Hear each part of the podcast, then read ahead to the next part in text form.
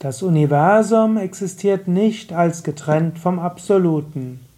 Kommentar zum Vivekachudamani, Vers 235.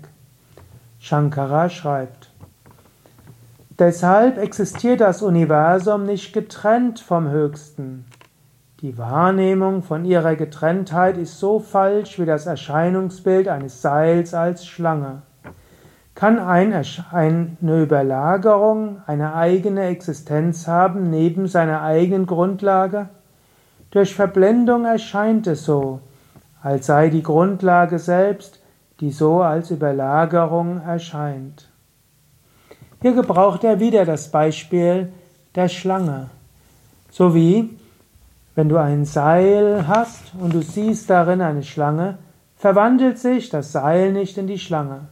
Und selbst wenn du Angst hast vor der Schlange, ist deshalb die Schlange noch längst nicht zum Seil, das Seil nicht zur Schlange geworden.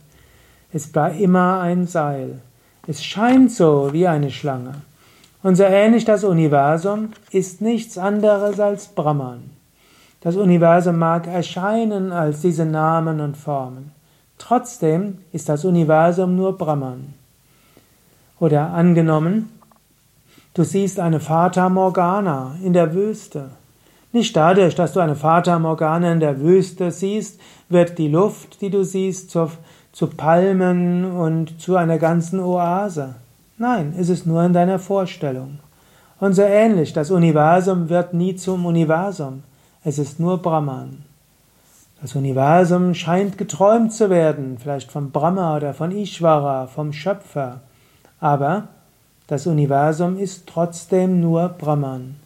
So wie dein Traum nur besteht aus deinem Bewusstsein, also aus dem Bewusstsein des Träumenden, so existiert dieses Universum nur aus Brahman, letztlich dem Bewusstsein des scheinbaren Schöpfers Brahma.